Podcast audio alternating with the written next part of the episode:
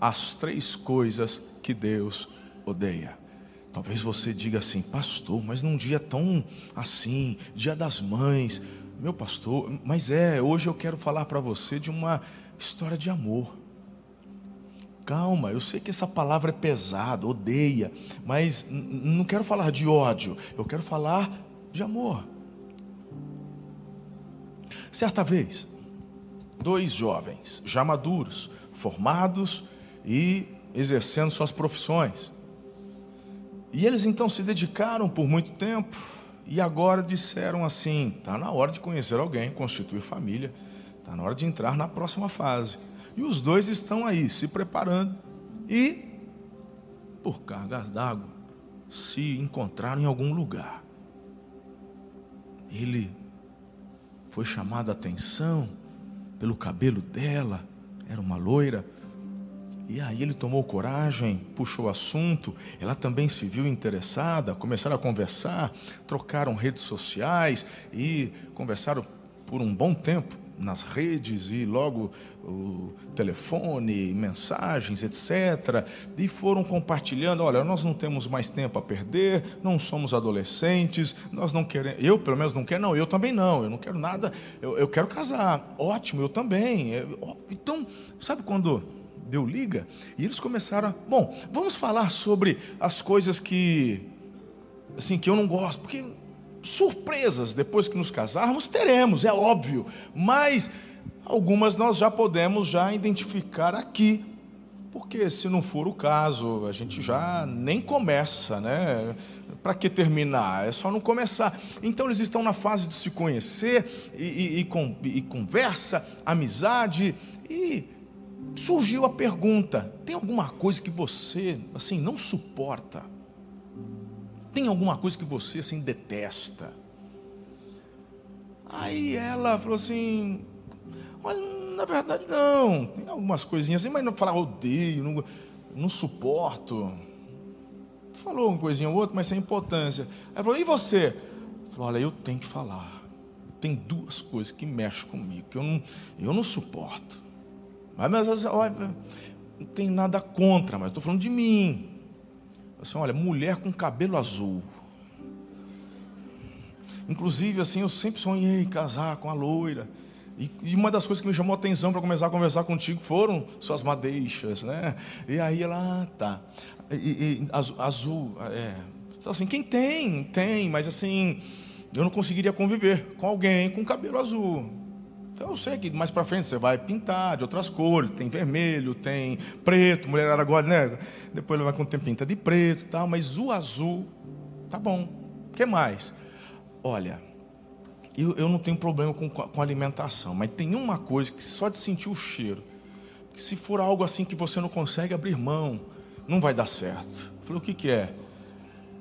Buchada de bode assim, olha, eu, eu, tenho, eu tenho um negócio tão forte que assim, se. Né, é, vai além de não gostar. Se eu souber, eu não consigo estar com alguém que coma um negócio desse. O cheiro, a ideia, isso não faz sentido. Ah, tá bom, tá bom. Fechou, fechou, combinado. Até que as coisas se dirigiram para o encontro oficial. E então ela o convidou para um jantar na casa dela, com seus pais. Foram convidados também, ela já era independente, tinha a casa dela, mas chamaram os pais, falou, hoje nós vamos, nós vamos nos conhecer. Você vai conhecer aqui meus parentes. Ele estava todo animado. E aí ele, puxa vida, meu Deus, ele até chegou a comprar uma aliancinha de compromisso. Falei, é a hora, eu, é ela, né? E ele chega lá, toca a campainha, ele está com um buquê, singelo, mas está com um buquê ali, bem especial. E quando ela abre a porta, o buquê chega a descer. Assim. Ela tinha pintado o cabelo de azul. Ele não entende nada. Ela dá um sorrisinho de canto de boca. Entra. E aí ele não sabe, de longe ele já enxerga ali algumas pessoas lá dentro, ele fica sem jeito de perguntar, de falar, e ele dá o primeiro passo, quando ele põe o pé na sala, ele sente um cheiro. Ele já começa a segurar, começa a dar ânsia nele. A hora que ele olha para a mesa, tá lá uma buchada de bode. A história acaba aqui, eu acabei de inventar ela. Hoje cedo que inventei. É. Tá todo mundo já curioso. Como é que e aí? O que aconteceu? O que, que rolou? Falei assim, inventa o seu final. Eu, não é de ninguém, eu inventei agora as redes aqui. Hã? É uma história de amor que eu quero compartilhar contigo, porque o que vou falar sobre o tema, num primeiro momento pode causar uma certa estranheza e até uma resistência. E conforme compartilho sobre o que Deus declara quanto ao que odeia, detesta, pode ser que teu coração humano seja levado, tentado a se fechar. Mas não é esse o objetivo. Reitero, a mensagem de hoje é uma mensagem de amor. Você está preparado? Eu quero que você acompanhe a leitura que farei em Oséias, capítulo 4, verso 6. Clamamos, Espírito de Deus, tua direção, tua sabedoria, teu discernimento no compartilhar da tua palavra nessa manhã, em nome de Jesus diz assim: Meu povo foi destruído por falta de conhecimento. Uma vez que vocês rejeitaram o conhecimento, eu também os rejeito como meus sacerdotes. Uma vez que vocês ignoram a lei do seu Deus, eu também ignorarei seus filhos. E essa palavra já começa pesada. É o próprio Deus trazendo uma palavra de condenação. Aí você diz assim: ufa, tem nada a ver comigo. Esse lance é com o sacerdote. Tu que te alinhe, pastor. Presta atenção, senhor, sua equipe, não é? Porque é problema dos sacerdotes e Deus aqui, pelo jeito, tá bravo mesmo, hein? E digo mais: olha só o que Oséias, levantado por Deus, diz para trazer uma palavra dura, uma palavra de condenação para os sacerdotes. Veja o capítulo 4, verso 1. Ó israelitas, ouçam o Senhor, a palavra do Senhor. O Senhor apresentou acusações contra vocês. Não há fidelidade, nem bondade, nem conhecimento de Deus em sua terra. Versículo 4 não apontem o dedo para outra pessoa, nem tentem escapar da culpa. Minha queixa é contra vocês, sacerdotes. Será que você está fora dessa? Lembre-se que nós estamos lendo o Velho Testamento, primeira aliança. A tribo de Levi, de fato, ela é separada, há uma descendência sacerdotal que foi levantada para servir. Mas onde você está hoje? Você está debaixo da primeira aliança ou da segunda? A Bíblia diz que a segunda aliança é superior à primeira, e a segunda aliança é a aliança da cruz, é a aliança realizada por Jesus, pelo sacrifício dele. Então você e eu estamos debaixo não da primeira, mas da segunda aliança. Até aqui você está comigo?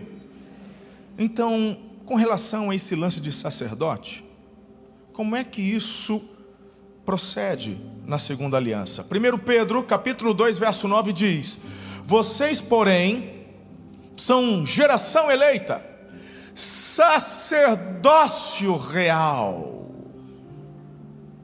Então, bem-vindo ao time. Isso não tem a ver apenas comigo e com minha equipe pastoral, tem a ver com a igreja de Jesus. Eu tenho ensinado a vocês. Vocês não precisam mais de sacerdotes que os apresentem diante do Senhor. Vocês não precisam confessar seus pecados a homens para serem perdoados. Quando confessamos as pessoas, a líderes, fazemos isso para cura da alma, pela necessidade que temos de falar, mas o perdão, você tem acesso livre ao trono da glória pelos méritos de Jesus. Diga amém a isso. Então, se você tem Jesus como único e suficiente Salvador, bem-vindo, sacerdote. Você não precisa de mim para se relacionar com Deus, nem de nenhum outro pastor ou sacerdote, porque você, em Jesus, é sacerdócio real. Ele continua dizendo: nação santa, povo exclusivo de Deus. Para quê? Anunciar as grandezas daquele que os chamou das trevas para a sua maravilhosa luz. Então, os sacerdotes, diga eu, isso, você, nós somos portadores da verdade. João 8,32: Conhecerão a verdade e ela libertará vocês. Sabe, a solução para a nossa nação, ela não é política, a solução não está em um novo presidente, não está numa reforma tributária ou qualquer outra coisa, mas sim a igreja em viver a verdade e transmitir esta verdade. Diante disso, eu gostaria de compartilhar então três destaques daquilo que promove repulsa no coração do Pai. Três coisas que declaradamente diz, Deus diz, eu odeio. E eu quero chamar a sua atenção para a primeira delas. Eu quero ler com vocês Jeremias capítulo 44, versículos de 1 a 5. E a primeira coisa que Deus odeia é a idolatria. E vamos deixar isto bem explicado para você. Esta é a palavra do Senhor que foi dirigida a Jeremias para todos os judeus que estavam no Egito e viviam em Migdol, Tafnis, Mênfis e na região de Patros. Assim diz o Senhor dos exércitos, Deus de Israel: vocês viram toda a desgraça que eu trouxe sobre Jerusalém e sobre todas as cidades de Judá Hoje elas estão em ruínas e desabitadas. E por que, Deus? Por causa do mal que fizeram. E qual foi esse mal? Seus moradores provocaram a minha ira, queimando incenso, prestando culto a outros deuses que nem eles, nem vocês, nem seus antepassados jamais conheceram. Dia após dia, eu enviei a vocês, meus servos, os profetas, que disseram: não façam esta abominação detestável. Vou repetir: abominação detestável. Mas eles eles não me ouviram, nem me deram atenção, não se converteram de sua impiedade, nem, sem, nem cessaram de queimar incenso a outros deuses.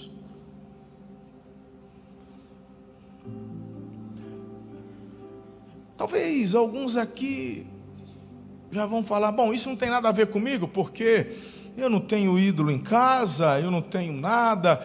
Bom, contigo eu converso daqui a pouco, mas antes vamos fazer uma aplicação lógica e prática. Nos últimos meses, neste último ano, é incrível, muitas pessoas têm se achegado à família. Amor e cuidado. Muitas pessoas se convertendo, entregando suas vidas a Jesus, frequentam a igreja, fazem um curso de membresia, estão nas células, Alguns outros talvez ainda não tomaram uma decisão assim ao ponto de fazerem um curso, mas já se consideram da família, porque falam: "Eu sou da tua igreja, pastor". Tá lá todo domingo, oferta, devolve o dízimo, enfim. A grande questão é quando nós entendemos este relacionamento como se fosse uma questão religiosa. E não se trata de religião. Não. Na verdade, esta palavra religiosidade acabou recebendo uma, coneta, uma conotação muito ruim. Religiosidade hoje nos arremete a algo assim vazio, nos arremete até a algo hipócrita. A religiosidade, eu posso afirmar que nos moldes que vemos hoje, nos afasta de Deus. Parece que nós definimos religiosidade por aquilo que praticamos, no sentido de liturgia, no sentido do que fazemos. Como, por exemplo, frequentar a igreja, como, por exemplo, ofertar ou devolver o dízimo, ou aquilo, aquilo outro. Mas a palavra religião vem do latim religare, que parte de um princípio lindo, que é o homem sendo novamente conectado a Deus, Conexão essa que foi interrompida por conta do pecado, mas que por sacrifício de Jesus, e quando coloco a minha fé em Jesus, eu sou religado, meus pecados são perdoados e eu volto a ter intimidade, eu volto a ter comunhão com Deus. Esse é o sentido literal. Mas aplicamos religiosidade para aquilo que a igreja faz. Quando eu falo de idolatria, Vamos deixar claro aqui. Eu não tenho nenhum objetivo hoje, em nome de Jesus, com toda a minha sinceridade, de ofender ninguém. Não quero ofender você. Eu não quero, sabe, entristecer você. Eu quero compartilhar contigo uma história de amor. De verdade. Porque se você está aqui é porque algo tem se movido dentro do teu coração com relação a Deus. Se você está aqui domingo após domingo, se você tem retornado para ouvir aquilo que está sendo ensinado, você canta, você celebra as canções que entoamos aqui, é porque algo dentro do teu coração tem queimado na direção de Deus. Então eu presumo que o teu coração seja não só frequentar uma igreja, mas estar conectado com Deus Altíssimo. Posso ouvir um amém a isso? Ok, então eu não estou equivocado. Ninguém te obrigou a vir aqui hoje. As portas estão abertas. Então eu presumo que você quer cada vez mais ter intimidade com esse Deus. Essa história que eu inventei agora, hoje cedo, sem pé, sem cabeça, exemplifica muito isso. Queremos um relacionamento, queremos uma intimidade, queremos planejar o futuro, ter uma vida juntos. Eu quero Deus na minha vida. Aí Deus vem e diz: Ótimo, só não faça isso. Eu também não gosto disso. Mas chegamos aos cultos com cabelo azul, comendo buchada de bode.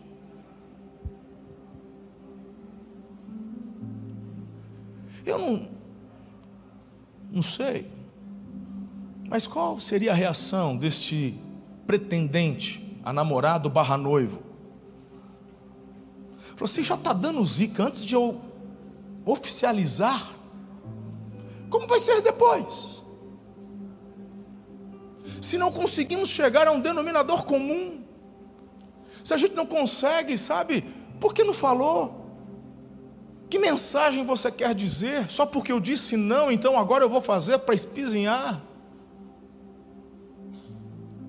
Quantas vezes frequentamos a igreja, pode ser que num culto como esse, de repente alguém que me assiste, você diga: incrível, tenho frequentado a igreja há dois meses, e estava sendo tão bom ouvir sobre crescimento, prosperidade, propósito, família. Ah, ótimo, agora você vai falar sobre idolatria? Deu para mim. Ótimo, pega o teu cabelo azul e seja feliz. O que, que eu posso fazer? Não posso eu mudar a regra, porque não fui eu quem escrevi. Não é uma cartilha da igreja Amor e Cuidado, não são regras, não é religião, é a palavra dele. É interessante porque quando num ponto da eternidade, Deus simplesmente, Pai, Filho e Espírito Santo, resolveram criar. Resolveram, vamos criar, vamos fazer o homem a nossa imagem a nossa semelhança, para que usufruam da nossa glória, para que tenham intimidade conosco, relacionamento. Então o homem, Adão, recebe o fôlego da vida, logo em seguida, a partir de Adão, Deus então dá vida a Eva, sua esposa, e, e, nesse ato Deus ali institui a família, dizendo: vocês são uma só carne. E, e, o próprio Adão reconhece: essa daí, hum, carne da minha carne, osso dos meus ossos. E aqui está exemplificado algo que Deus vive, Pai, Filho e Espírito Santo, que se tornam um na essência, e ele fala: exemplificarei na prática o que nós vivemos. Vocês ao se casarem, se tornarão um. Que coisa linda! Aí o Senhor coloca algo muito lindo no coração do homem, chamado livre-arbítrio. Você é livre. Por quê? Porque Deus não quer ninguém obrigado ao lado dele. Nossas crianças acordam, vai escovar o dente. Problema, não vão para a igreja. Ah, mãe, eu já vou para a escola toda vez. Você vai para a escola todo dia. E domingo você vai para a igreja. Então, talvez criança venha obrigado. Mas você não. Você veio porque quis.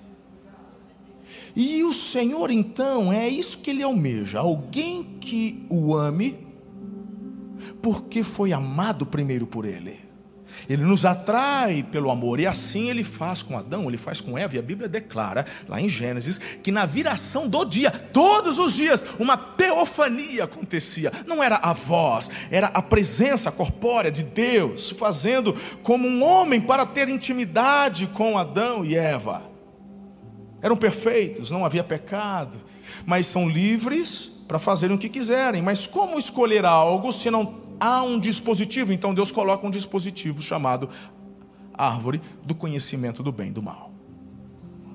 E ele diz assim: você pode usufruir de tudo, filho. Tudo, tudo, tudo. É para você. Aquela árvore, você não come do fruto dela. Porque o dia que você comer, morrendo morrerás.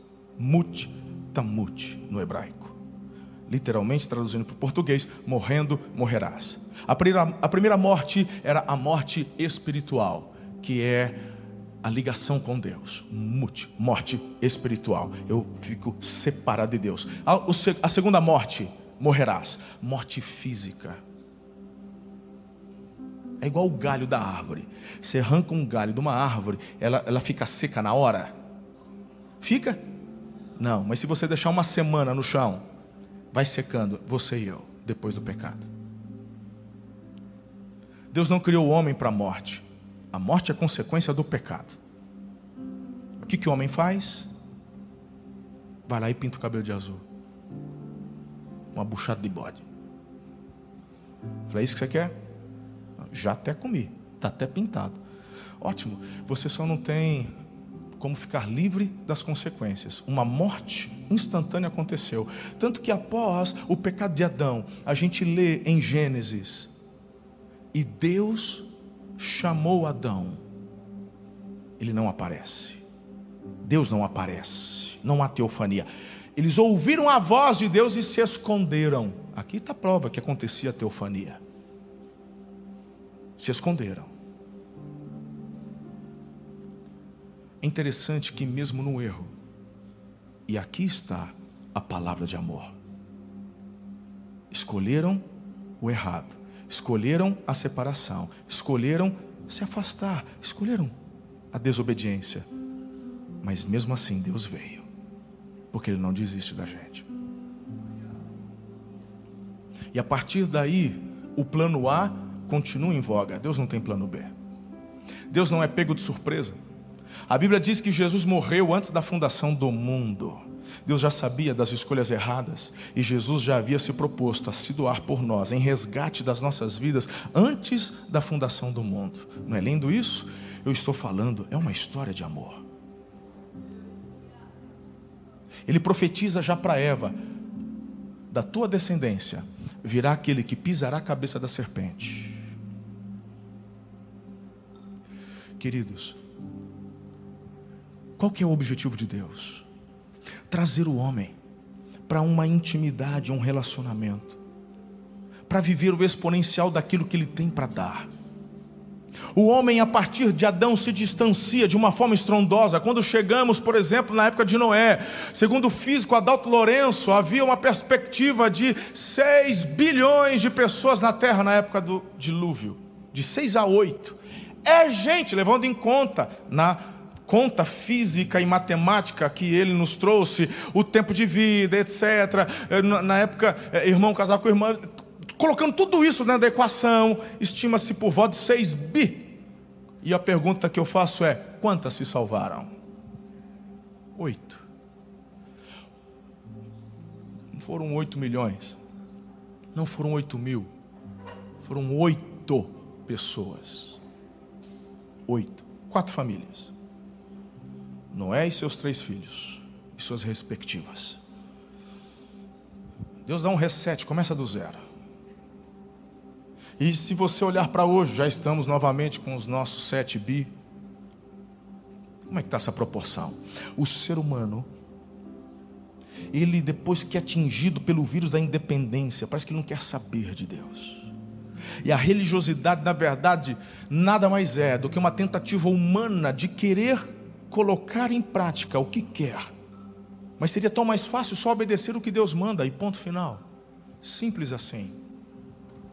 Simples. Eu vou te mostrar onde eu quero chegar. Chegamos em Abraão. Noé, papapá. Abraão era da região de Ur, de Ur dos Caldeus.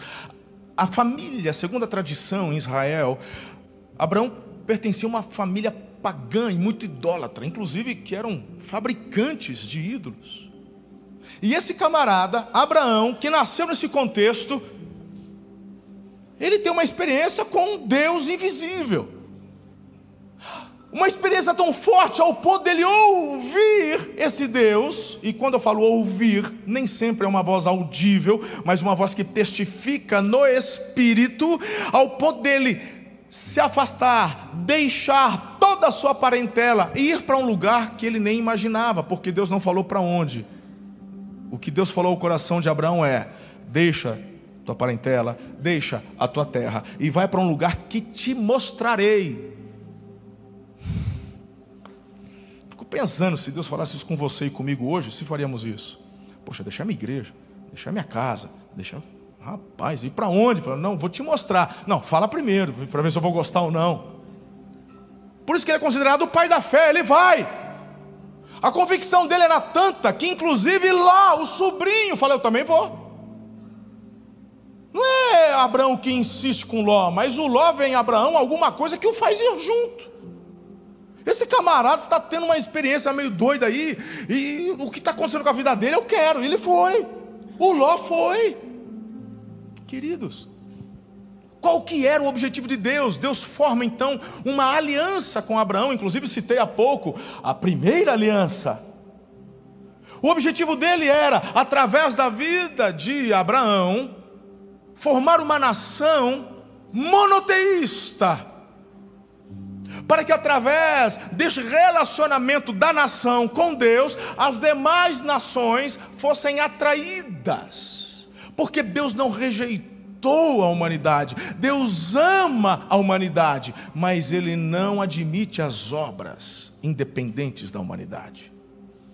A remissão se dá não através daquilo que você acha que é certo fazer, mas quando você se quebranta, se arrepende e se submete ao que ele mandou fazer.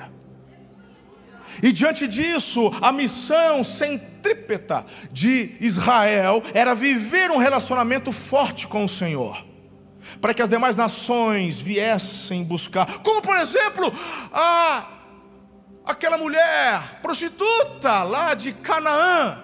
Quem se lembra dela? Qual o nome dela? Hã? Fala mais alto que até. Rabi. O que, que ela diz para os espias? Temos ouvido falar. O que? Como Deus os livrou do Egito, como Deus operou com o exército de Faraó, como Deus o sustentou, como Deus te deu o livramento. E a gente ouve, e ela fala: eu estou declarando minha fé no Deus que ninguém vê, o Deus de vocês. Essa era a missão de Israel. Por isso, o Senhor, de uma forma tão poderosa, veemente, diz: Não irei admitir idolatria, não irei admitir você se prostrar a outros ídolos. Não admito. Essa tendência do ser humano de querer ver para crer, vai na contramão da fé. Todas as nações tinham um rei, nunca foi propósito de Deus dar rei a Israel, nunca foi. Foi Israel que pede, por quê? Porque todo mundo tem, gente que é um. A ideia era: eu falo com vocês, através aqui dos sacerdotes, dos descendentes de Arão, e eu vou falar com vocês, trarei a vocês os ensinamentos, vocês serão meus filhos, eu serei o Deus de vocês, mas ah, todo mundo tem rei, a gente quer. Então escolhe um, escolheram Saul, que deu no que deu. O único rei que a gente vê que se destaca de uma forma poderosa, quem é? Davi. Por quê? Quem escolheu Davi? Deus. Os demais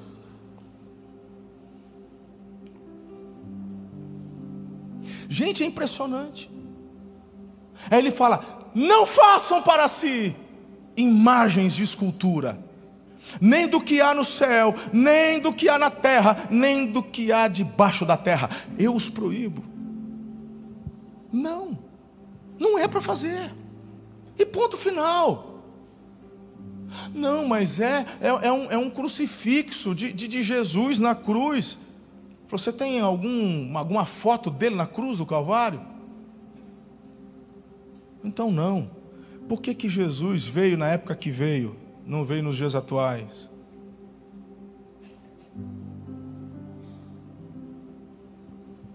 Queridos, vocês não estão entendendo. A idolatria é uma ofensa a Deus. Não adianta você me falar, não é, mas é porque. Não, não, não, para de querer justificar o que não tem justificação. Eu, o Senhor, odeio a idolatria. Nem do que há no céu, nem do que há na terra. Não, mas não, não, não interessa, irmão. Não interessa. Não e ponto final. E ponto final. Sabe, você ter uma cruz vazia é uma coisa, é um símbolo. Você ter um corpo pendurado é um crucifixo, é outra coisa. Nós não cremos em crucifixos. A cruz vazia é um símbolo de vitória. Uma cruz com alguém pendurada remete a uma morte. E nós não celebramos uma morte, celebramos uma vitória. Porque se Jesus tivesse morrido e não tivesse ressuscitado, estávamos nós todos perdidos. Mas ele ressuscitou. E é isso que nós celebramos.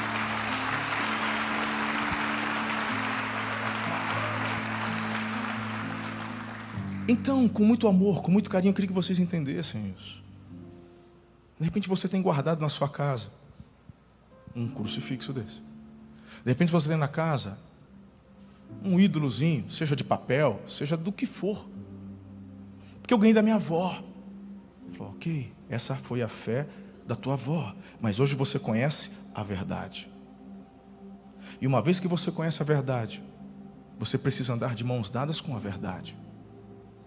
De quem é? Não, é da minha família, então devolva para sua família. De quem é? É meu, se é teu, então joga fora. Chama a nossa intercessão, o Vidovics, a Sandra Vidovics, que são os a Paula. Chama os nossos líderes, eles vão orar com você, instruir você. E sem firula, sem. Vamos orar. E quebramos isso. Não é para você. Não é. Porque você tem livre acesso ao trono da graça e a tua vida é um altar de adoração a Jesus. Ponto final. Pastor, mas é que tem muito valor monetário envolvido. É um crucifixo de ouro maciço, pesa 200 gramas. Pensa num crucifixão, hein? Você tem duas alternativas. A primeira, se Deus falar para você se desfazer, se desfaça. A segunda, você orou, sentiu paz, está repreendido, vai no ourives, derrete. Faz anel, faz outra coisa, investe o dinheiro em outra coisa. Simples assim. Agora, não sou eu que vou te obrigar a fazer nada, nem mesmo o Senhor. Mas não se esqueça: sem consequência você não fica. Não tem como. Não sou eu que quem estou dizendo. O Senhor está afirmando: odeio a idolatria. Deus não divide a glória dele com ninguém. Ele é o único e verdadeiro Deus. Ah, eu tenho um, um, uma imagem da Maria, mas ela não é a mãe de Deus. Não, Maria não é a mãe de Deus. Maria foi mãe de Jesus, homem. Mas ela, ela não nasceu sem pecado, não. Maria nasceu de uma relação normal entre homem e mulher. Ela nasceu com uma natureza pecaminosa. Sim, ela mesma afirma com as palavras dela. Vai para a Bíblia, leia lá em Lucas. Ela chama Deus de Salvador. só chama de Salvador quem está perdido, quem precisa de remissão. Ela declara. Agora, foi uma mulher extraordinária. Amamos Maria, nossa irmã em Cristo, ela está na glória, nós vamos conhecê-la na glória, queremos ouvir as histórias que ela tem para relatar das suas experiências de Jesus quando menino, adolescente, e como é que foi, nós vamos ouvir tudo isso. Chega no céu, quer dar um abraço na Maria, mas ela não pode me ouvir hoje aqui. O único que pode ouvir e responder minhas orações, o nome dele é Jesus. Ele é o intercessor. Ele é o advogado fiel.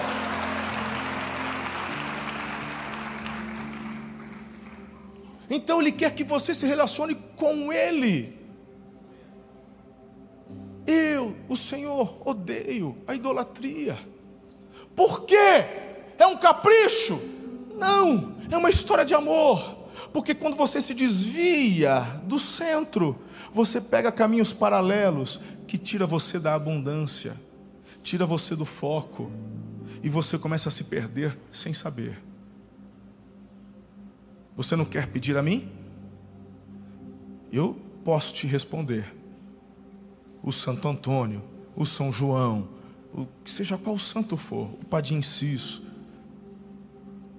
seja lá quem for, não podem te ouvir. Eu posso te ouvir. Quer tuas orações respondidas? Ore a mim, em nome de Jesus. É assim, queridos. É uma mensagem de amor. Aí você que é membro da igreja fala: ufa, dessa eu estou isento. Será? Porque idolatria é tudo aquilo que ocupa o primeiro lugar do teu coração. Talvez você não tenha uma imagem. Talvez você, quando se converteu, se desfez de todas elas. A Bíblia diz que por trás de cada ídolo há um demônio dessas imagens. Ter uma imagem dessa guardada em casa mesmo que não esteja numa prateleira, mas está numa gaveta, é ponto de apoio para o inimigo. Não vale a pena. Mas talvez você não tenha nenhuma delas. Já se desfez de todas ou nunca teve. Mas de repente você idolatra o seu trabalho. Talvez você idolatre o dinheiro. Talvez você idolatre o teu carro. Talvez o que ocupe o primeiro lugar no teu coração seja seu cônjuge, um filho, não sei. E quando estas coisas ocupam o primeiro lugar do coração, também é uma idolatria. Onde o homem se coloca no centro, perigo do narcisismo, misericórdia, idolatria. Idolatria. Está perdendo foco. Deus diz: Eu odeio. Hoje eu relembrei uma história que eu ouvi há muitos anos atrás um homem, ele fez suas economias, ele era apaixonado por carro, comprou um carro, se não me falha a memória, conta-se a história de um Voyage, aqueles Voyagezinho antigo, quadradinho ainda. E ele comprou esse Voyaginho e era, pensou, um carro que se tornou fonte de idolatria do cara. Ele ia trabalhar a pé para não gastar o carro. Lavava, polia, aquela coisa toda, só saía só de vez em quando para poder. brasileiro gosta de carro, mas tem gente que exagera. Um dia ele vai trabalhar, ele passa, a filha já estava ali, uma criança de uns 5, 6, 7 anos, eu não me recordo, brincando ali na garagem, perto do carro. Foi embora. Quando ele voltou, ele fazia isso todo dia. A primeira coisa que ele chegava em casa era olhar o carro. E ele olhava, e ele venerava aquele carro, e ele. Blá, blá, blá. E quando ele olhou para o carro, tinham vários riscos na porta. Mas riscos assim de, de ter tirado a tinta. Ele ficou possesso. Ele já entrou em casa chutando a porta, gritando: Quem foi? A única filha, menininha. Foi você, fulana, você. E a menina já assustada. Desculpa, papai, desculpa. Pegou a menina pelos cabelos. Foi você que fez isso. A menina já apavorada, chorando. Desculpa, desculpa. E ele pegou o chinelo e começou a bater aqui nas costas da mão. E batia, e batia para você nunca mais fazer isso com o carro do pai. E bateu, e bateu até despejar toda a ira dele. Meu ídolo foi riscado minha, a minha adoração foi imaculada. Alguém tem que sofrer. E ele desconta a ira dele numa menina, numa criança, seis aninhos, sei lá. Está de castigo, vai para o seu quarto. Passou um dia, passou dois. Imagine um brutamontes fazendo isso com uma menininha, uma criança. Certamente algumas veiazinhas se romperam. Aquela mão começou a inchar. Eles não tinham lá muitas condições. Foi deixando, vai aquilo, vai aquilo. Ó. Começou a ficar inchado, vermelho, quente, até que não teve jeito. Imagine, ele tentou ao máximo evitar ir para o hospital, porque a pergunta que, que, que aconteceu, então por isso foi postergando, mas teve uma hora que tinha, teve que ir. O menino conseguia fechar a mão e já chorava de muita dor. Chega no hospital. Resumindo, resumindo, ela precisou amputar a mão, não teve como recuperar. Esse camarada, ele chora. Não tem mais ira. Não tem mais carro. A minha filha perdeu a mão por minha causa. Aquela menininha foi se recuperando, já cicatrizando. Mas aquele homem não conseguia se recuperar e de vez em quando ele se via lá, às vezes no almoço, e quando ele olhava para aquele toquinho, para a mão que não estava mais lá, ele não aguentava, começava a chorar, até que um dia aquela menina chega para ele e diz: Papai, não chora mais não. Eu prometo, quando minha mãozinha crescer de novo, eu não risco mais o teu carro.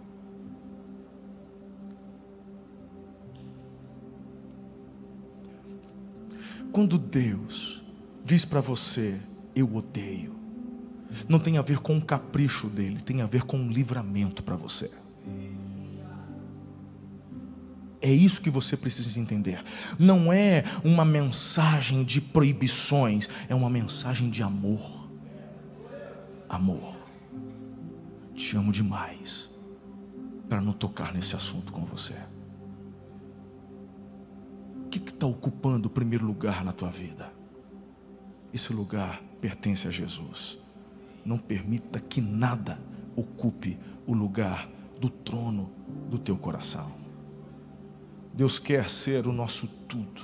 Ele quer ter a primazia em nossas vidas. Diga amém a isso. Segundo lugar.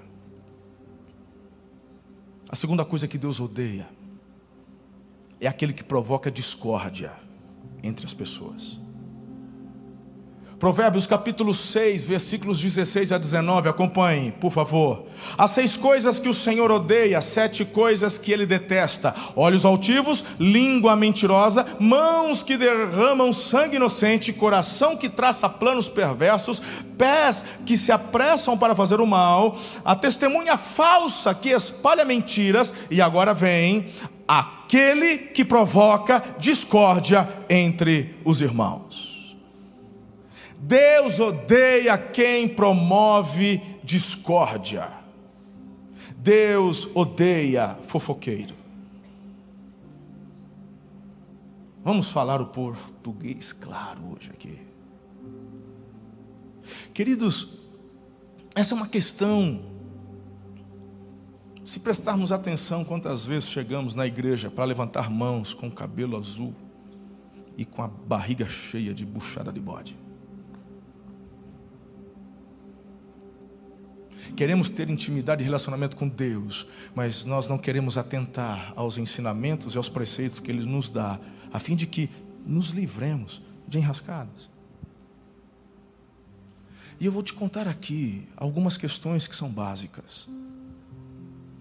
O porquê a, a, a, fofoca, o porquê essa disseminação ela é tão violenta. Quando a Bíblia fala de Satanás, antes Lúcifer, anjo de luz, expulso do céu, e quando expulso do céu, leva consigo a terça parte dos anjos. A Bíblia usa uma expressão: a multiplicação do teu comércio. Há um poder na palavra tão grande que se você tivesse noção do poder da palavra, você já estaria anos luz à frente de onde você está hoje. Temos aprendido, por exemplo, com a Chantel essa empresária norte-americana, milionária, que esteve conosco no começo do ano, quer retornar, se Deus quiser, até o final do ano ela retorna com a gente aqui. Ela disse: Eu rompi, me tornei milionária declarando a palavra. E se você relembrar a mensagem, vai lá no YouTube, pega a mensagem dela, ouça novamente a mensagem, está no nosso canal. Ela vem trazer uma mensagem simples. Ela fala: Eu quero que você aprenda a declarar a palavra, declarar a palavra, orar a palavra. Ela fala: Acontece. Quando você abre a tua boca para causar discórdia, você está emprestando tua língua ao diabo para promover divisão e facção. Agora, quando eu olho para Deus, Pai, Filho, Espírito Santo, eu enxergo o que? Unidade, não discórdia. Eles se tornam um em essência. Isso se chama unidade. Quando ele fala para o homem e para a mulher se unir-se-ão, ele está falando de unidade. Não separe o que Deus uniu, unidade. Mas o que tem poder para separar isso daí? A palavra. Não é que o amor acabou no teu casamento, é que você usou a tua boca de forma errada. Você não utilizou a palavra de forma correta, você utilizou de forma equivocada. Qual é o tipo de conversa que flui no almoço de domingo na tua casa? Qual o tipo de conversa que flui na sala quando está todo mundo ali conversando? É para falar mal dos parentes? É para falar mal dos primos? É para poder reclamar do trabalho? É para poder falar mal da igreja? É para poder falar mal do vizinho? Esse tipo de palavra está promovendo união ou discórdia? Discórdia! Então Deus está dizendo: esse papo de vocês, eu só tenho uma coisa para dizer: eu odeio. E se eu odeio, eu não fico onde eu odeio, eu só fico onde eu sinto prazer.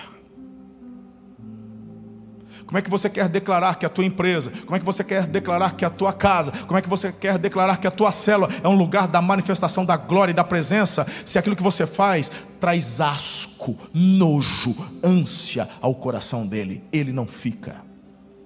É, mas onde estiver dois ou três, em nome do Senhor, e quem está em nome do Senhor, não faz o que ele odeia, faz o que lhe agrada. Conversa fiada. Onde já se viu? Você acha que Deus está só porque estão dez reunidos? A gente está em nome de Jesus. Mas se não faz o que ele pede, ele não está, ele não fica. Aqui está a razão do porquê muitos, ao invés de prosperar, estão regredindo. Eu repito, essa mensagem é uma mensagem de amor.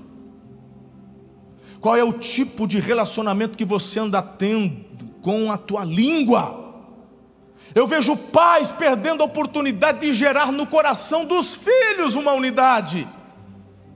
Eu vejo pais sem sabedoria, promovendo promovendo muitas vezes competição entre os filhos. Você deveria ser igual a tua irmã, você deveria ser igual ao teu irmão, ah, porque, porque teu irmão sim tem mãe tola, mãe tola. Cada filho é único. Um filho pode tirar 10, o outro pode tirar 5. O que tirou 10 pode ser um médico, mas o que tirou 5 pode ser excelente network e se tornar um empresário poderosíssimo lhe falta conhecimento, sabedoria, e ao invés de promover, você usa a tua boca para disseminar confusão e discórdia. Falava no primeiro culto, minha filha mais velha está aqui, a mais nova está nos bastidores aqui trabalhando. Está me ouvindo? Todo irmão briga. É da natureza, horas. Minhas filhas têm uma diferença de quatro anos de idade, ou perto disso. Quatro anos.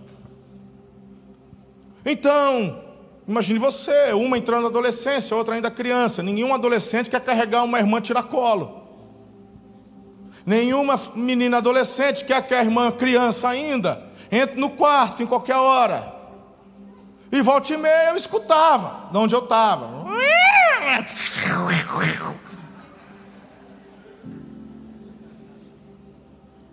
Eu sei que na tua casa é perfeito, teus filhos nunca brigaram, mas lá era assim, faça o quê? Na minha casa. Tem pai que ouve, finge demência, pega a chuteira e vai jogar bola, pega os airsoft e vai pro, pro, pro treino, pega no e vaza, vai para onde que tem mãe esquece, mas vou pro salão, não aguento mais isso. Mas você foi colocado nessa família para botar ordem. Antes não tivesse casado, antes não tivesse tido filhos. Entrou na chuva para se molhar. Você só quer a parte boa e quer fugir dos compromissos? Então, muitas vezes quando eu ouvia, eu já ia. O que está rolando aqui? É porque, é porque sempre o dedo, nunca aqui, sempre lá, ela, é. Não é assim? Baixa a bola, as duas. Vocês são irmãs. Eu não vou estar aqui para sempre. Lembra disso? Eu não vou estar aqui para sempre. E se um dia eu partir, vocês sempre vão ter uma a outra. Vocês são, devem ser amigas. E eu sempre fui falando. Mas pedagogia, pedagogia é repetição. Ninguém aprende da primeira. E depois que as duas ficaram mocinhas, então? Né? Tem, tem pessoa que naqueles dias fica chorosa, tem outra que fica dengosa, as duas ficam. Fazer o quê? Aí quando dava certo de coincidir as datas, o que está rolando aqui? É porque, é porque eu já não ensinei. E repetia tudo de novo. Até que um dia eu falei, da próxima vez, porque discordar é uma coisa, pode discordar. Você mexeu, vai lá, pode tirar satisfação. Você mexeu aqui sem eu deixar? Ah, desculpa, ó, oh, mexi. É, mexi mesmo, e daí? Quando mexeu, aí eu entro, porque fez a coisa errada. Aí eu, aí eu tomo partido. Falou assim: quem não deveria ter mexido? Tem que quebrantar, pede perdão, conserta. Vai pagar o prejuízo. Aí a gente, vamos, vamos ajustar, certo? Mas, um dia eu chego lá, griteiro que eu nunca deixei o negócio tomar proporção assim, não é? Ah, está insuportável. Não, não, não, não. Na hora que eu percebi, eu já ia. É a última vez que eu venho falar. Vocês podem conversar, se ajustarem, cheguem a um denominador comum. Mas se eu pegar de novo esse nível de relacionamento, vocês vão ficar abraçadas, de rostinho colado por uma hora Está me ouvindo? Eu não sei se elas se amavam demais ou se se desentendiam demais, mas eu nunca mais precisei falar de novo. Porque uma coisa ela sabe do pai delas: o que eu prometo eu cumpro. Minha palavra não faz curva. Elas olharam uma para a outra assim: ele vai fazer. Melhor a gente se ajustar. Eu tenho visto filhos se desentendendo, adultos. O que eu tenho ensinado para elas, desde que elas são meninas, vocês vão crescer. A gente não vive num socialismo.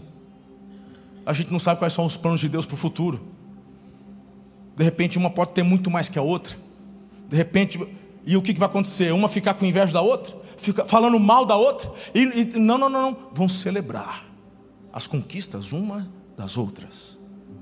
E vão andar em unidade.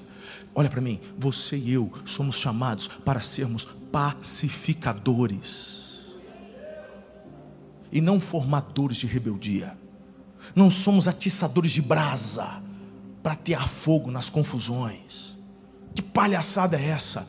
Deus declara algo nesta manhã. Eu odeio a fofoca. Eu odeio quem fica colocando braseiro entre os irmãos, fomentando discussão entre os irmãos. Eu odeio isso. Como é que você quer levantar mãos santas em adoração e conscientemente continuar agindo da mesma forma que sempre agiu? Qual é o tipo, qual é o nível de conversa no almoço de família de vocês? Pelo amor de Deus. 1 João capítulo 2, verso 9 diz: Se alguém afirma estou na luz, mas odeia o seu irmão, ainda está na escuridão, não sou eu que estou dizendo. O versículo 10 diz: Quem ama seu irmão e permanece na luz, não leva outros a tropeçar, mas quem odeia seu irmão ainda está na escuridão e anda na escuridão, não sabe para onde vai, pois a escuridão o cegou. 1 João capítulo 4, verso 20 diz: Se alguém afirma ama a Deus, mas odeia seu irmão, é mentiroso Pois se não amamos nosso irmão a quem vemos, como amaremos a Deus a quem não vemos?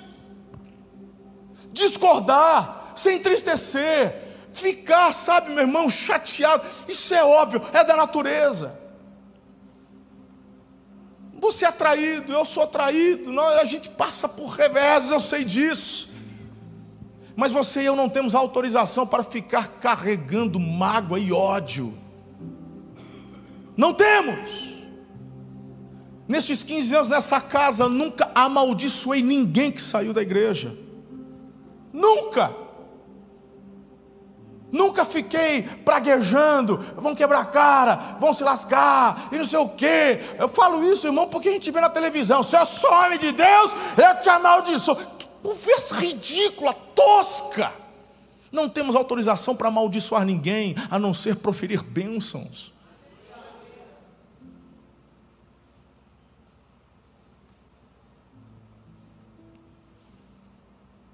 Quantas pessoas já saíram, irmão?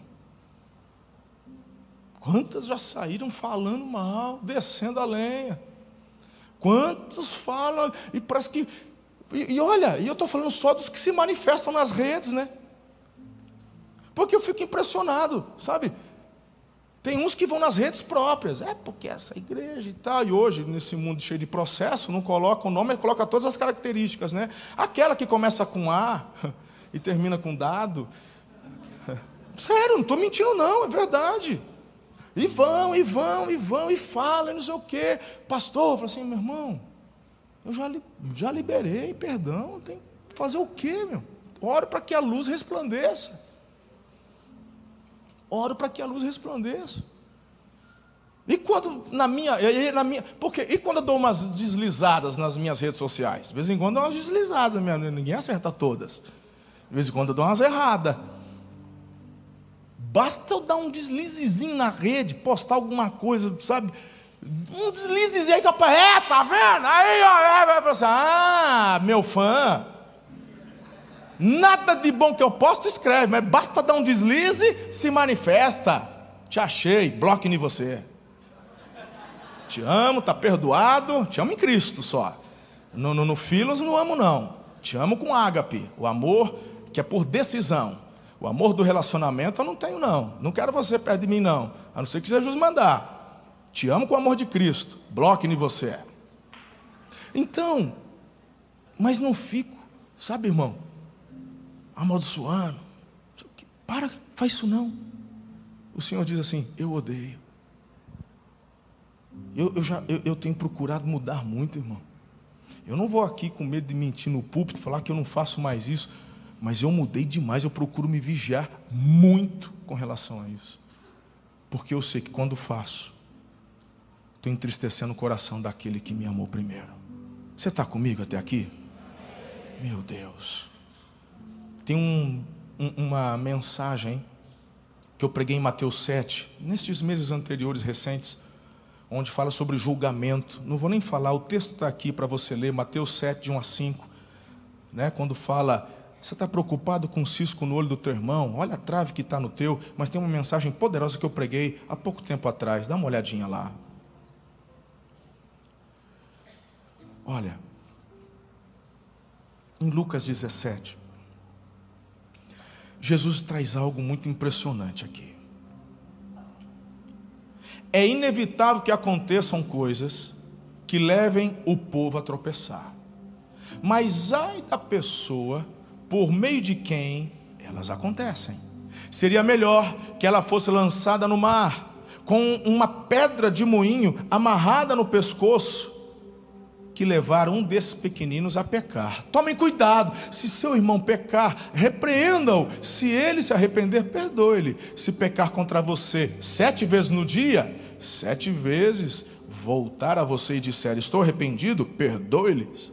Os apóstolos disseram: eu gosto dessa parte. Aumenta a nossa fé. Gosto da sinceridade deles. Não é fácil. Hã? Sete vezes no dia? Jesus de Nazaré. Aumenta a nossa fé. Agora, olha só que interessante. O que Jesus compartilha com a gente aqui. Teu irmão pecou? Então a gente tem que ficar quieto. Essa palavra é uma palavra de amor. O que você tem que fazer? Vai falar com a pessoa. Porque é teu irmão. Não, pastor, porque isso não é comigo, não. Mas Deus permitiu você ver. Não, fui eu que vi. Então, se Deus permitiu você ver, Ele quer usar a sua vida. Vai lá e conversa. Mas e se Ele não me ouvir? Aí a Bíblia diz assim: vai lá, pega mais uma testemunha, talvez uma outra pessoa da célula, o líder da célula, e volta lá. Mas e se eu fizer essa segunda vez Ele não me ouvir? Ele fala: você não tem a ver nada. Aí a Bíblia fala: volte, busque um ancião da igreja, um pastor. Aí vão vocês três pela terceira vez. Aí a Bíblia fala: se ele se quebrantar, ganhou o teu irmão, 0 a 0, bora seguir o jogo. E se ele não se quebrantar? Aí a Bíblia fala: considera-o como gentil e publicano. Talvez você que veio de uma igreja tradicional já ouviu muito esse termo, considerar gentil e publicano. O que, que vocês aprenderam disso? Que esta pessoa que não se quebranta e não se arrepende, a gente deve fazer o que com elas? Se afastar dela? Mas não é isso que a Bíblia está ensinando. A Bíblia fala para a gente tratar como gentil. E eu te pergunto: o que, que Paulo fez com os gentios? Foi lá pregar o evangelho para eles. O publicano, o que, que Jesus fez? Botou um de discípulo, um de apóstolo. São alvos da nossa oração. Nós não desistimos de ninguém não quero papo, não me arrependo. Então, gentil e publicano, a partir de agora, nós vamos orar para que você se quebrante e retorne para o aprisco. Estamos aqui com os braços abertos. Que história é essa de ignorar? Que história é essa de virar a cara? Que história é essa de falar você não merece estar em nosso meio? Conversa tosca. Isso é influência maligna no seio da igreja para gerar o que? Discórdia, divisão e fazer com que você se ache melhor que os outros. Não é assim. Não é desse jeito. Deus odeia a maledicência, odeia a fofoca, odeia quem promove divisão entre as pessoas. Tá claro até aqui? Eu ainda quero apresentar para vocês três peneiras. É meio-dia e treze, irmão. Você me dá mais uns minutinhos para terminar?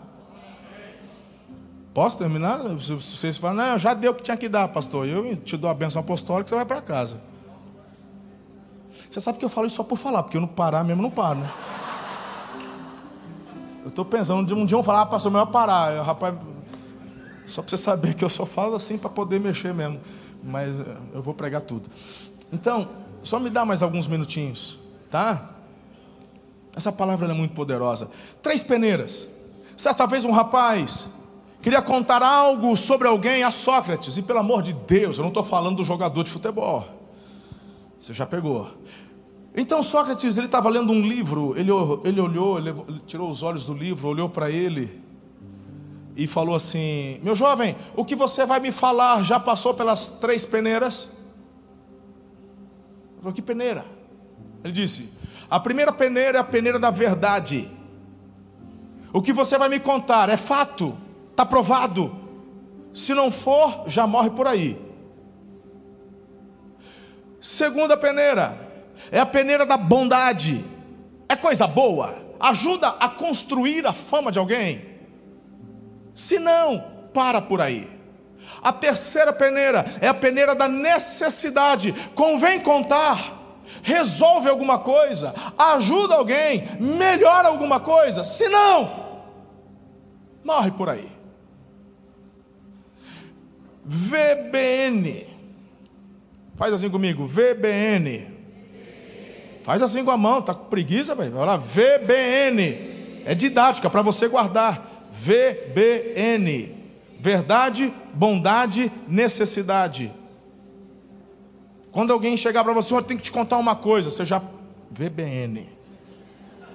É verdade? Irmão, por que, que ninguém vem fofocar para mim? Porque só vem uma vez. A pessoa já chega, pastor, o fulano. Você deveria ter perguntado antes. Já que você falou, é o seguinte: você já falou com ele? Não. Então vai falar agora. Não, pelo amor de Deus, não me mete. Não, eu não vou te meter em nada, você se meteu nisso. Eu te dou um dia para você ir falar. Depois disso, querendo você ou não, eu vou chegar nessa pessoa e vou dizer: Fulano disse que viu você fazendo isso, isso. Eu vou tratar na tua vida e vou chamá-lo aqui porque ele também já faz parte do negócio. Pelo amor de Deus, pastor. Pelo amor de Deus, não. Se vira, dá teus pulos. E o que eu falo, eu cumpro. Minha palavra não faz curva. Quem traz algo para mim, já traz sabendo que vai pagar um preço junto. Eu não sou curva de rio para ficar guardando entulho. Meu ouvido não é pinico, meu ouvido não é lixeira. Eu sou homem de Deus. Eu tenho casa, eu tenho família, tenho empresa, tenho igreja, tenho um monte de coisa para cuidar. Tenho tempo para ficar ouvindo conversa fiada. Não tenho tempo para ficar guardando entulho. VBN para você. VBN para você. Então as pessoas não vêm. Ah, porque não sei o que acontece comigo, pastor. Eu não vou atrás de nada, mas todo dia alguém vem me trazer as conversas assim, você é conivente. Teu ouvido é lixo, e as pessoas estão cheias de lixo dentro de si, querendo despejar, ao invés de derramar no altar de Deus e confessar e pedir perdão, quando vê uma lixeira aberta, eles despejam na lixeira. Teu ouvido é uma lixeira. E o fato de você ouvir e receber esse lixo, não se engane, você está dando continuidade a algo que promove divisão, facção e coloca discórdia entre os irmãos. Deus só tem uma coisa para te dizer: eu odeio isso. Deus não diz eu odeio você, eu odeio o que você faz.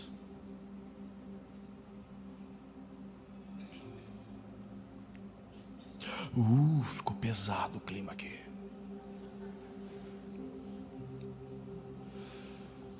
Provérbios capítulo 10, verso 14. Leia comigo em alta voz. Um, dois, três, está lá.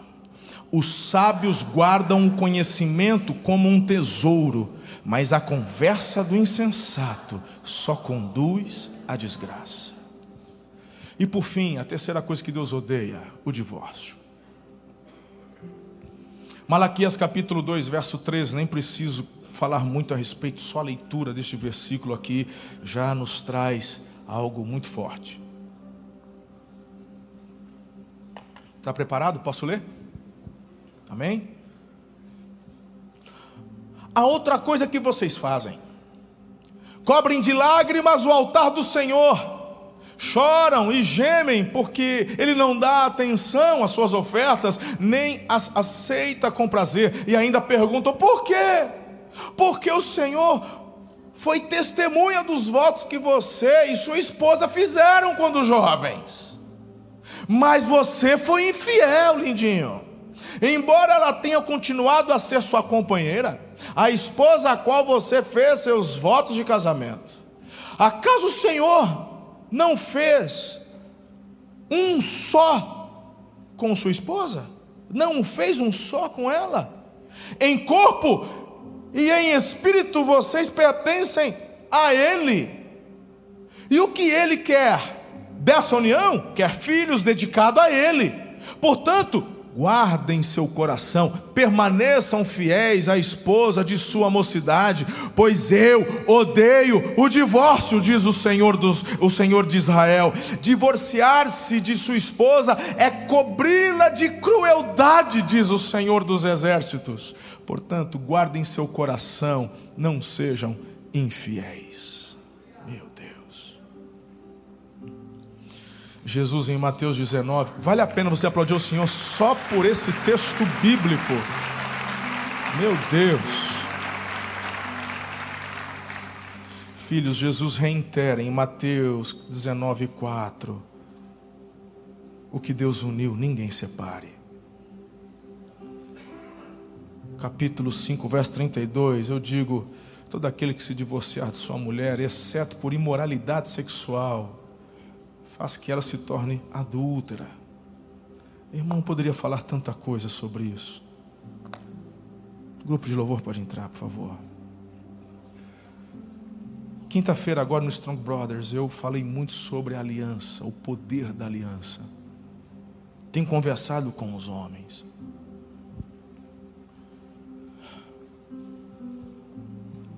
Olha aqui para mim. De repente, quem está me ouvindo hoje, seja da comunidade online ou aqui, esteja no segundo casamento. Talvez você fique constrangido. E eu quero te dizer uma coisa: não fique constrangido. Porque o meu objetivo aqui não é te constranger. Meu objetivo aqui não é apontar o dedo para você. Meu objetivo é compartilhar contigo algo que traz no coração de Deus tristeza profunda e nojo, repulsa. E vou te dizer algo aqui. Você que está no segundo casamento, vai e não peques mais. Se você está no segundo casamento, o primeiro já não tem mais. Foi quebrada aquela aliança. Se você já orou, se quebrantou e se arrependeu, o texto não está dizendo que Deus não te perdoa. Deus está dizendo que aquele ato promoveu adultério, promoveu consequências. Mas uma vez que você se quebrantou, orou, se arrependeu, Deus traz perdão. Se casou novamente, então agora é até o fim. Eu não vou cometer esse erro duas vezes. Eu vou até o fim. Problemas todos temos. Sabe, uma das coisas que eu queria trazer para o teu coração é que é algo muito lindo, preservado, preparado, melhor dizendo, por Deus para você e para mim. De verdade. Eu, eu sei, eu sei como é que é as coisas. E, e, e muitas vezes os nossos olhos querem nos trair. E hoje em dia não tem só esse negócio do homem, não. É o homem e a mulher, infelizmente. Uma pesquisa diz que cada dez casamentos hoje no mundo, sete terminam em divórcio.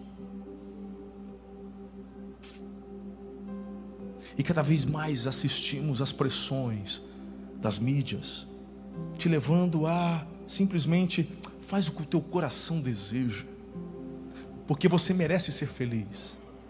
E quer saber de uma coisa? De fato, você foi projetado por Deus para ser feliz, mas você não vai ser feliz fazendo o que quer, você vai ser feliz fazendo o que Deus instruir você a fazer porque o nosso coração é enganoso, nosso coração é corrupto, e aquilo que nós plantamos na corrupção do coração, colhemos, meu Deus, coisas terríveis, é tempestade. Então, estas três coisas não se referem a um capricho de Deus, se referem a uma palavra de amor, dizendo: fique aqui, porque o que eu tenho preparado é tão lindo e extraordinário. Você não perde por esperar. Filhos, deixa eu te falar uma coisa. eu estava lembrando, amor, aqui do na primeira celebração, vou falar. Eu, eu, eu me casei, eu tinha 20 anos de idade. 20 anos. E, irmão, pensa num cara que estava doido para comer bolo. 20 anos. E, e, e, nós tivemos uma festa. Né? Nossos pais nos deram uma festa de casamento. Nós já havíamos é, é, celebrado um ano de, de seminário. Éramos noivos. Aí retornamos, nos casamos no final do ano e continuamos depois a nossa jornada teológica. Então, nossos pais nos presentearam com uma festa de casamento muito bonita, muito bacana, tão especial. E a gente estava tava lá na festa, né? tudo muito bonito. E a nossa primeira noite não seria em Tupã, onde foi o casamento. A primeira, noite seria em Marília. Aliás, foi em Marília. Eu tenho uns parentes meio doidos lá né? Que aí eles vão na porta do hotel, ficar tocando, fazendo serenata na volta, manda entregar lanche. Falou, o que, cara? Eu quero confusão. Falou, primeira noite eu programei para passar lá em Marília. E aí, quando chegou lá na festa, já comeu, e, e todo mundo já foi para sobremesa, os docinhos e tal. Eu já cheguei e ô, ô, ô amor, é, tá na hora, né? Ela ah, tá, tá. E ela vai, conversa, tal. E eu tentando passar um ar de prudência. Amor, tem estrada, né? Já são dez e meia.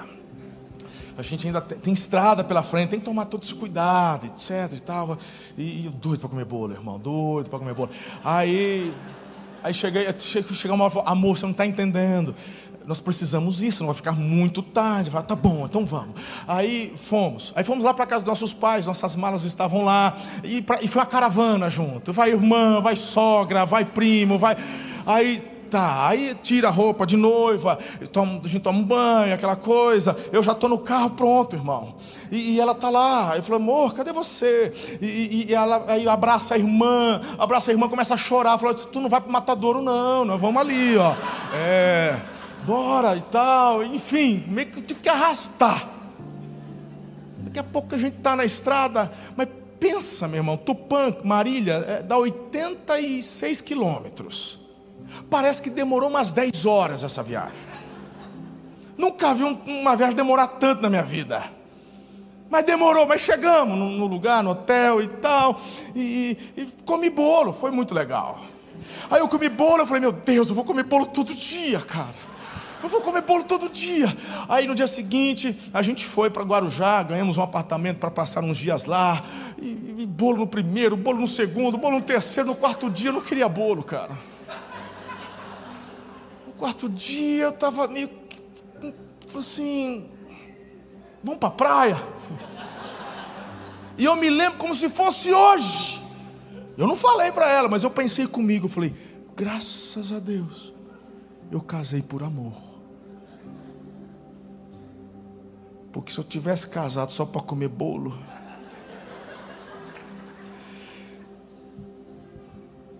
Em dezembro completaremos 26 anos de casamento. Se Deus permitir.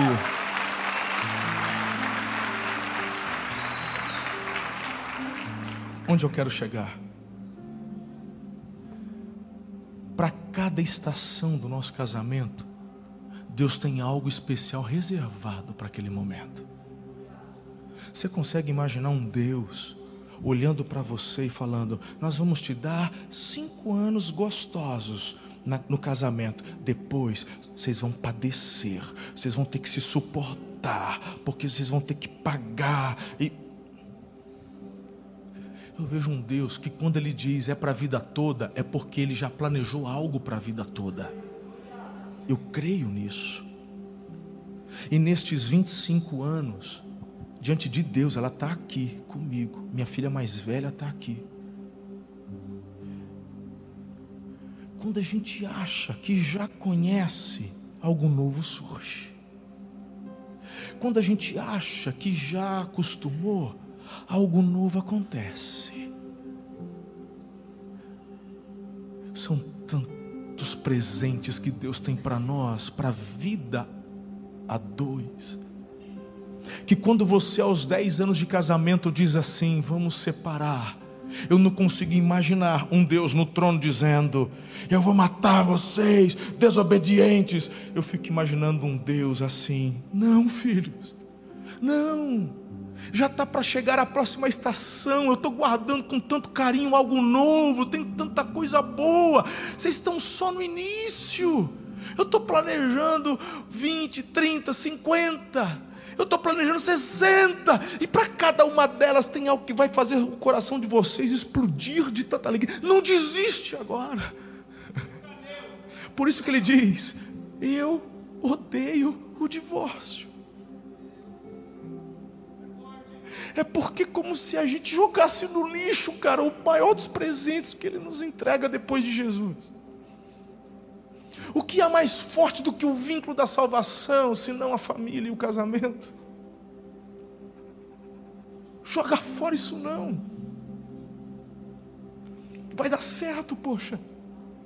Tu não está sozinho, tu tem uma igreja, tu tem uma comunidade de fé, você tem pastores, você tem outros que já passaram pelos mesmos problemas e superaram procure ajuda. Vai dar certo. Tem coisa boa para essa nova fase, acredite.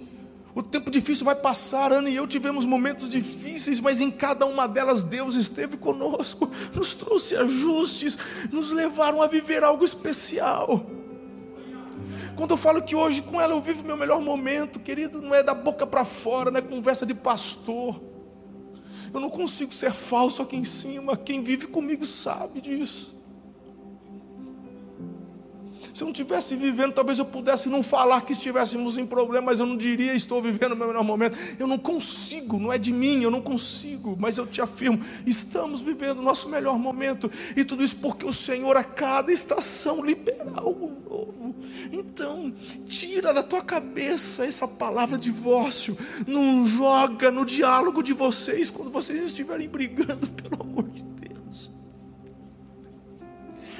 Se eu, como pai espiritual de vocês, meu coração fica dilacerado, fica imaginando o coração do pai. Nós ouvimos isso semanalmente, vocês não têm ideia. Nós nos sentimos exaustos, nós nos sentimos cansados. Quando a gente acha que vocês estão entendendo, daqui a pouco chega, oh, a gente quer largar, a gente quer, mas não está entendendo nada então não tem a ver com uma imposição, tem a ver com amor. Não se divorciar não é ficar preso a um castigo. Não se divorciar é estar alinhado com Deus e usufruir do milagre de Deus, da restauração de Deus, da restituição de Deus, de tudo aquilo que Ele tem para prover para você. Creia em nome de Jesus. Não erre mais. Está no segundo, está no terceiro. Vai até o fim agora. Porque vai dar certo. O Senhor é contigo. Você recebe essa palavra? Três coisas que Deus odeia. Ele diz isso, não motivado pela raiva, mas pelo amor. Coloque-se em pé, eu quero orar com você nessa manhã.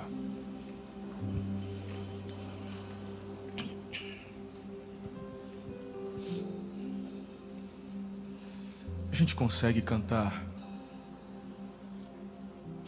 Meu Deus do céu, hoje é dia das mães. Logo hoje eu extrapolei a hora. Perdão, filhos, perdão, perdão. Mas essa mensagem mexeu muito comigo. Se você tem compromisso com a família, fique na liberdade, não sinta-se constrangido. Se você já precisa ir, vá na bênção em nome de Jesus. Eu sei que alguns já firmaram compromissos, reservas em restaurantes. Pode ir, pode ir. Eu só vou fazer um momento final de oração para aqueles que puderem ficar. Eu libero vocês debaixo da graça e da bênção de Deus.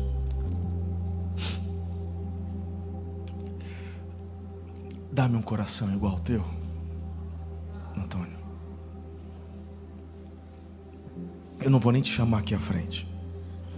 Mas hoje é um dia para você. Quem quiser, fique à vontade. Você está na casa do teu pai. Você, meu Deus do céu. Eu não vou chamar, mas quem quiser ter um tempo, você está na liberdade. Um coração totalmente voltado para Ele, sem idolatria. Um coração onde você sequer vai emprestar o teu ouvido para fofoca, nem a tua língua para promover discórdia. E um coração totalmente voltado a cumprimento da aliança que você tem com a tua família e com o teu cônjuge. E que vai perdurar, que vai permanecer. E eu quero orar liberando novas estações sobre o teu casamento eu quero orar liberando novas delícias dos céus para o seu casamento. Em nome de Jesus. Em nome de Jesus. E se porventura há alguém aqui que ainda não entregou a vida a Jesus, tome essa decisão hoje. Entregue a tua vida para Jesus. Coloque-o como centro, único e suficiente Salvador.